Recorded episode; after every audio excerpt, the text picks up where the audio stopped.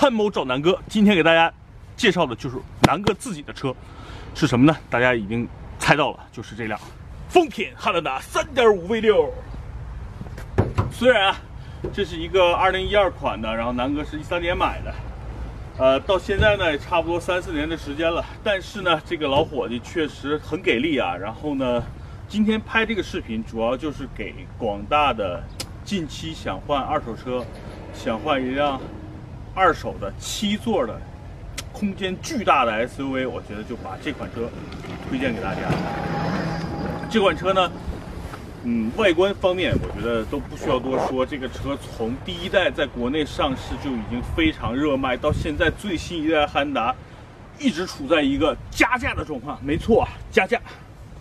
所以呢，我觉得外观啊，包括这个内饰啊，无需赘述。更多的，我觉得还是要。呃，说说这个车的优点，以及买这个车要注意什么。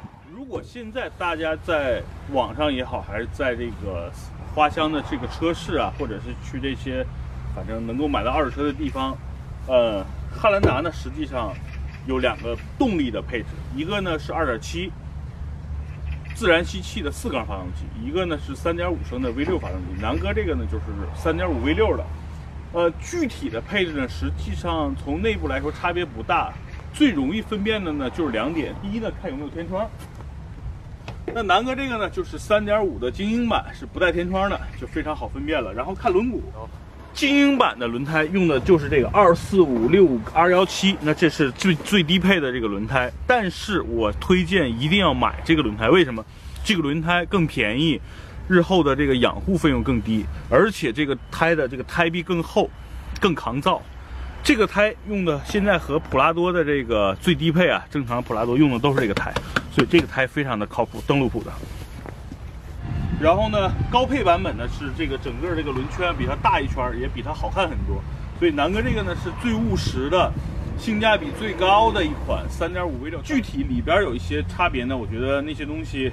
几千块钱就可以搞定，所以呢，一会儿咱们进到车里的时候，南哥再给你们讲，啊，什么精英版呀，什么豪华版呀，豪华导航版有什么区别？其实特别容易辨认。所以呢，我觉得去选汉兰达，如果现在市场上有3.5像南哥这款，尽快拿下。如果价格合适，一定要去买。那这款车比2.7的给你带来的是更牛逼的动力和这个加速的体验，油耗并不比2.7的高多少。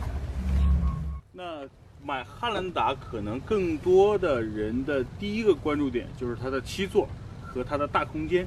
那大空间不用多说啊，那这辆车停在这儿，你从那个你的视线，没错啊，你要相信你的眼睛，这就是一个庞然大物。南哥的身高啊，一米八，穿上鞋呢，差不多有一米九，开玩笑，一米八三左右。呃，体重呢二百多斤，所以呢，南哥已经算是一个在中国也算是一个庞然大物了啊。那南哥站在这个车边上。是不是有一种小家碧玉的感觉呢？所以呢，这个车真的很大。那咱们体验一下南哥坐在这个车最后一排的七座的这个体验是什么样的？好吧，咱们一起进去看看。那进去之前呢，实际上汉达呢其实有两种进入第三排的方式。第一种方式就是把中间的这个座椅卸掉，可以从中间这个座椅的。呃，中间过道走，但大多数呢不是很方便。咱们可以，它这有一个钮，看到了吗？勾一下，往前一滑，然后咱们可以进去。看啊，南哥这种身材，二百多斤哦。哎，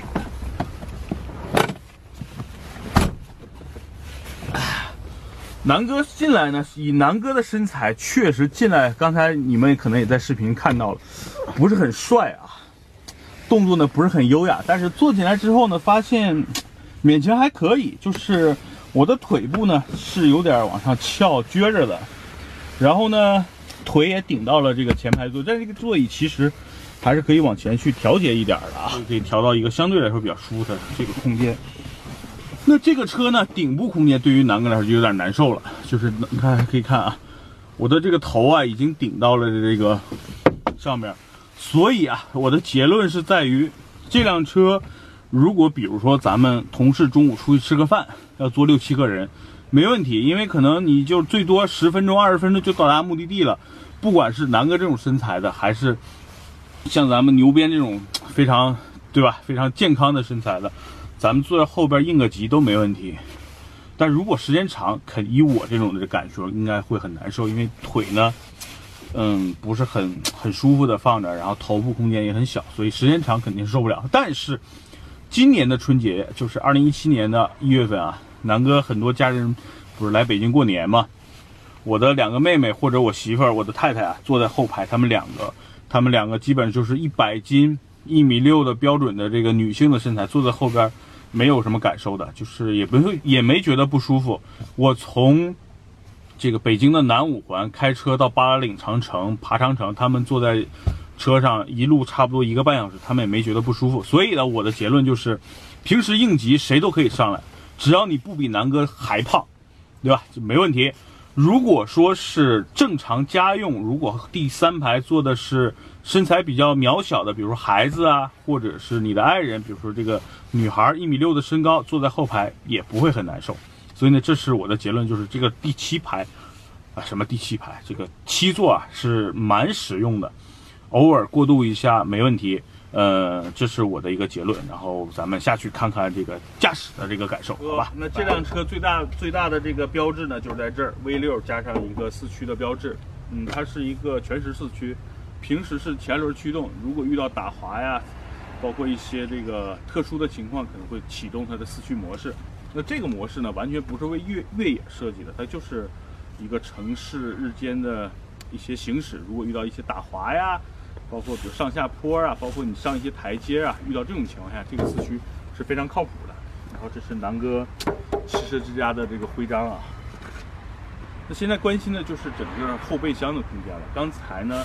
呃，南哥已经在里边体验了这个第三排。如果咱们现在平时的情况下，不需要每天都拉七个人的话，那这个空间其实也是挺够的啊。就是现在七座状态，呃的储物空间其实是挺紧张的。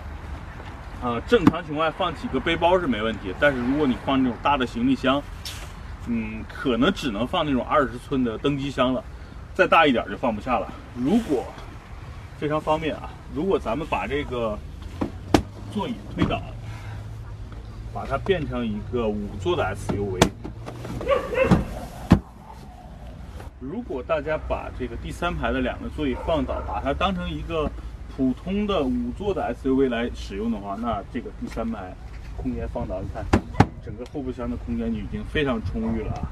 南哥呢，这个之前体验过一次满载情况，这个汉兰达能拉多少箱？你们猜多少？就是大家可以想象，就是正常你们买微波炉的那种纸壳箱，因为南哥的一个朋友呢，是今年春节过后啊，移民去新西兰，他有很多这个书啊、杂物啊，是需要这个机场去托运到新西兰的。然后南哥就用一辆车把他所有的，一共是十七个箱子，十七个那种箱子，用汉兰达把它拉走了。是怎么办到的呢？后备箱保持这种状态，然后你就。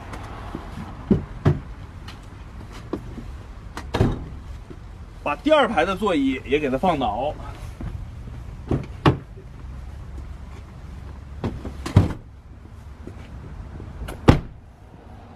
这个时候的汉兰达其实就已经变成了一个金杯，变成了一个小皮卡。那整个的这个空间大家可以看啊，十七个箱子就这么就是这么放下了，包括那个副驾驶的位置，南哥也把那个座椅推倒了，然后上面放上了。这么多箱子，大家想想，一个、两个能落两层，然后一直延伸到整个驾驶台的位置。这个车啊，整个车长接近五米，就差不多这么四米多的空间，全部是一个载物空间。这个车还可以有一个好处，如放倒之后，嘿嘿夏天的时候你开到一个很隐蔽的地方，约上你的小妹妹，这就是一个帐篷啊，兄弟们！哈哈哈！哎呀，还有呢，如果想钓鱼是吧？咱们坐在这儿。钓个鱼也是没问题的，所以这个车，无论是这个刚才说的这个空间上，还是这个实用性上，真的是挺多的。咱们可以钓鱼，可以露营，还可以做一些爱做的事情。好，整个空间咱们呢就说到这儿，然后咱们现在就我带上小编，咱们上路，我说一下这个车开起来的这个整体的一些感受，好吧？Let's go。外边太冷了，上了车呢就已经很温暖了。这个汉兰达的这个暖风还是挺给力的啊，所以南哥已经把羽绒服脱了，穿着一个马甲跟大家聊一聊。那从这辆车启动来说啊，其实特别好，就是这款 V6 发动机给你带来的这种起步的感觉。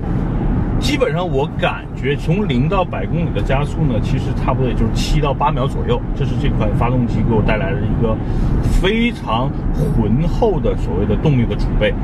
虽然啊，那天咱们试驾过奔驰 S 四百，那是一台三点零啊双涡轮增压的一款发动机，但是实际上这两款发动机的体验上来说，前段的这个输出，我觉得这款3.5 V6 要比奔驰的那款 3.0T 前段的输出来的更直接，但是那款发动机的优势是在于有涡轮增压。当转速达到了差不多一千八到两千的时候，你会觉得我之前说过那是收着劲儿的一台，呃，叫一头公牛。当达到了那个转速，只要你油门踩得够狠，砰就会把你推出去。这台。汉兰达呢，它就是一台强壮的公牛，它没有收着劲儿，它就一直带着你跑，一直带着你跑，然后呢，也不会有特别特别让你突然间一下这种这种这种推背感。但是呢，其实这种很多人喜欢这种舒适，又喜欢大马力，喜欢平顺的情况下呢，我觉得这个完全能够满足你这些需求的啊，就是起步有劲儿，然后呢，油门你就一直跟着踩，它就会一直源源不断的给你输出这种动力。然后发动机的声音啊，毕竟是一台六缸发动机，确实很好听。它没有那种声嘶力竭的那种叫唤声，就是感觉就是一个男男中音啊，就是这种滚滚长江东逝，就是一直很浑厚的感觉。哎呀，这个车这个北京路上傻逼太多了。哎，在北京开车真的要注意，真的是傻逼太多了，时不时就窜出来一辆车。油耗呢？其实大家可以看一下，很多人关注这个汉兰达的这个3.5，你是不是很费油啊？但从南哥这么看起来，你看这是加满后的平均油耗，就是这两天上下班的这个呃油耗12.2升，其实是和普通的2.5的这个发动机，包括2.7的汉兰达差不多的。然后因为南哥前段时间走的这个路况的高速居多，大家可以看一下我归零之后的这个平均油耗。差不多跑了有两千公里吧，两千公里的平均油耗只有百呃十点八升每公里啊，所以大概成本呢每公里应该在六到七毛，所以对于一款三点五的这个大车来说，嗯，这个油耗算是在整个油耗表现里算是比较中中等偏上了。再说一说这个车在行驶的一些一些感受吧，因为动力很很足，然后呢，呃。平时在日常在北京啊，就是这种拥堵路段也好，还是这个城市路段也好，它开起来这个车呢是非常平顺、非常轻的。方向盘呢是软硬适中吧，车整体给你最大的感受就是舒服。这个舒服不只表现在所谓的你作为一个驾驶员来说，就是你坐在副驾驶、坐在这个后边的乘客，因为我妈给我提过很多这个特别。中肯的这个这个所谓他坐汉兰达的感受，第一呢，就是南哥的这个妈妈身材是跟南哥挺像的，就比较这个强壮的。然后呢，呃，我妈给我的感受，第一上下这个车特别舒服，因为她不需要坐轿车那样，她需要蹲下去，然后再坐到这个车里，就她很很容易的就可以坐到这个座椅上。第二呢，我妈经常坐的就是后排后边这两个位置嘛，给我感受就是第一，这个车非常宽嘛，整个后边的空间是。就是宽度很大，尤其是这个身材稍微，对吧？强壮一点的、胖一点的，坐在后边你不会觉得有压迫感。第二呢，整个头部空间又很充足，所以呢，就是对于父母来说呢，坐在这车里就很舒服。第二呢，就是说，介于这个发动机，我妈跟我说，儿子，这个车动力真不错，他会感觉这个座椅一直在贴着你的背，往前源源不断的所谓的推着你，所以这他觉得这个车是挺有劲儿的。所以这是我妈给我的一个感受，我觉得，嗯。还挺让我觉得挺意外的，因为我觉得可能老太太坐车能有什么感受呢？她说：“哎呀，儿子，你为什么要把这车卖了呢？”我告诉她：“我会给你一辆更好的。”那这辆车呢，在日常的这种城市路段，无论是转弯啊，还是加速啊，还是并个线啊，因为它的整个左右的这个后视镜的这个面积很大，所以呢，你会不觉得开这辆大车有什么不方便的地方。呃，另外说说这辆车开高速的感受吧，就是有优点也有缺点。优点就是动力很好，开高速非常非常的舒服。缺点呢，就是在于这款精英版的汉兰达。对于路噪的这个过滤确实一般，就是一旦你的速度稍微快一点，然后呢，整个车的风阻啊、路噪啊就会传递的比较明显。呃，这也是这个汉兰达就是我下了决心想换的一个原因。我现在呢，油腻的中年男人了，对吧？咱们保温杯里都放着这个枸杞的，所以呢，我现在对于新车就是再换车，我有几个要求。第一呢就是安静，因为我现在已经不太喜欢这种嗡嗡嗡的这种发动机声和这个比较嘈杂的外边的声音，包括路噪。我我第一个要求就是要安静。第二个呢，就是动力一定不能比汉兰达差。那要么就继续买3.5 V6 啊，3.7啊 V6 啊，或者起码得买个 2.0T 高功率版本的这些车。就是对于动力上，我觉得不能比汉兰达差。另外一点呢，我觉得就内饰，因为我现在对于内饰和音响的要求有点高了，就是我不太能够接受目前汉兰达的这一代2012款设计的这个内饰了。另外呢，音响。南哥现在越来越喜欢坐在车里边听一些音乐啊，包括听南哥自己的喜马拉雅的音频，我还挺自恋的。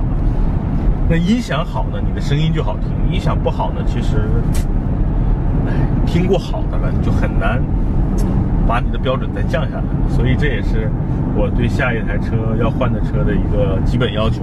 虽然我现在没太想好到底是换轿车还是 SUV，但是我觉得这几点是必须的。另外有几个加分项，就是说，因为南哥比较胖嘛，夏天容易出汗，如果座椅有通风的功能，我也觉得可能是一个必要的条件，可能是必要的条件，但是我觉得不绝对吧，因为现在很多车对于通风座椅，呃，还不是标配啊，那这个车还是都是选配，包括一些，你像天籁可能到顶配了，接近快到顶配才有这个通风座椅，呃，还不是很普及。所以我觉得这也是我对于下一辆车的一个要求。我这辆车最快在高速上，我自己跑到了一百八、一百九。那个时候呢，其实你油门还没有踩到底。我觉得这辆车只要你胆儿大，油门一脚踩到底，我估计跑到两百是没有任何问题。南哥这个这辆车有两次满载的情况，第一次满载就是说去年过年的时候从南哥家开车去八达岭，当时是七个人满员，呃。开起来动力也是够的。第二次满载就是刚才我说过啊，就是当时我拉了十七个箱子这个车，当时去机场送送朋友，拉满箱子情况下很重啊，那些箱子就很大多数都是书啊、一些电器啊等等，非常重啊。拉满之后，这辆车的动力还是很牛逼的。所以从整个行驶过程中来说，南哥已经把这个车的动力的优点、操控的优点，包括保养维护的一些优缺点，我觉得都跟大家说得很清楚了。一会儿呢，我再说一下这些车的一些小细节的一些，呃，比较适合开的地方哈。咱们马上，呃，回到了这个咱们的公司啊，咱们在停车场里会跟大家详细的再说一下这个车的，呃，一些小细节。好，咱们马上进到停车场。我说一下这个车的一些小细节啊。第一个呢，就是整个车的储物空间非常多，很大的这个中间的扶手箱、手套箱，然后四个大的杯架，还有呢就是整个车门，包括第三排啊，它都是啊放置了一些储物的空间。呃，这点还是挺人性化的，就是你有很多东西都可以放到这个车里。包括你想藏一些私房钱的，这个车有很多空间够你去去藏污纳垢，这是一个我告诉你的啊。第二呢，我没藏啊，不要来我车里翻，我靠。第二个呢，就是这辆车的这个上下车，因为它高度呢不像这个像福特之前咱们在美国试驾那个皮卡那么高，所以你上下车非常方便。像南哥这种标准身材是吧？虽然体重超标了，你上下车你不需要弯腰，你就很容易下来了。你上车也是非常方便。你看，咱们就轻轻一上就上来了。所以这是汉兰达，我觉得一个特别特别好的地方，就是对于你藏私房钱的空间特别的多。告诉你们一个秘密啊，如果你们真的在这些地方都觉得不是很很踏实，能够藏私房钱，汉兰达有一个隐藏的地方，只有我可以告诉你，别人都不知道。看，这是扶手箱，这个地方是可以藏钱的。哈哈哈哈哈哈！记住，这个视频不要让你的，不要让你媳妇看到。是南哥偷偷告诉你，这个地方是可以藏钱的，因为这个板很容易可以撬出来。好吧，那今今天的汉兰达的整个的这个驾驶感受，包括这个怎么藏污纳垢的这些方式，南哥都教给你了。呃，就是丰田的好处就在于，嗯，比较中用，对吧？它怎么开基本上开不坏。然后呢，真的有一些摩擦呀，比如小毛病，比如刚才说南哥说换个灯泡。一个大灯哎，兄弟，三十块，很快，五大概也就几秒钟，对吧？把大象装进冰箱里需要分几步，就基本上一样的。把前把车盖打开，把灯泡抠出来，把新灯泡插进去，把机盖扣上，完事儿了，三十块钱，一分钟不到 结束了。所以就是这辆车对于你日常的养护或者是使用成本也是非常低的。那另外呢，刚才说了，尤其是身材像南哥这么健硕的人，你上下车包括开车的这个舒适感是完全完全的，你不用担心的，真的很舒服。然后，呃，整体日系车还有一些好处啊，那就是空调非常的给力，尤其是夏天，我在我的宝马车真的空调不是很有劲儿，大概上车五分钟左右你才能彻底的凉下来。那日系车的空调，我不知道日系车的空调是不是。专门的同一家供应商，这辆汉兰达这么大的空间，两三分钟就整体凉下来了。之前南哥的那个天籁也一样，上车很快很快就把温度能够降下来。所以我觉得这是整个日系车，呃的一个优点吧，就是空调非常给力，然后呢，性价比非常高。这是我推荐你汉兰达的这些优点嘛。那刚才说槽点呢，其实有一些算不上，但是有一点算吧，就是整个车的内饰呢，廉价感呢，也毕竟是。二零一二年设计的产品了，就是只能这样了。那另外呢，呃，说了就是胎噪有点大，不是不是我的菜。第二呢，就是怎么说呢？呃，丰田对于豪华感的营造是完全没有的，这就是一个家居的买菜车。所以，如果你对豪华感要求比较高，要求内饰，要求质感，那我觉得这不是你的菜。但是你如果你就要的是一个大空间。性价比很高，又很保值，那这才是你的菜。那这期视频呢，我可能会剪成比较短的精简版，或者一个比较长的。如果大家真的想去买二哈二手的汉兰达，我可以从头看到尾。我觉得这个视频能够给大家带来一个，能够带来一些帮助吧？好吧。然后最后呢，我觉得就让大家看看这款车的比较牛逼的发动机，咱们就结束了，好吧？北京真的很冷，我们已经回到了我们的办公的地儿啊，现在的篮球场。那现在让大家看一下这款，我当时就是因为这款发动机，这个这么大的空间买这个车，咱们看一下这个车的心脏。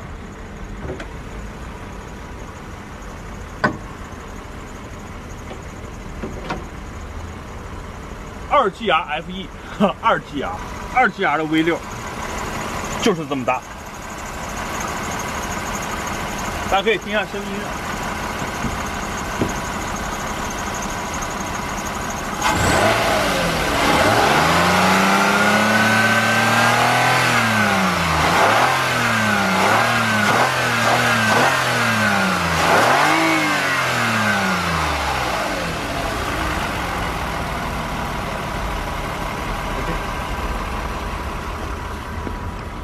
今天的南哥说车，汉兰达就给你介绍到这儿。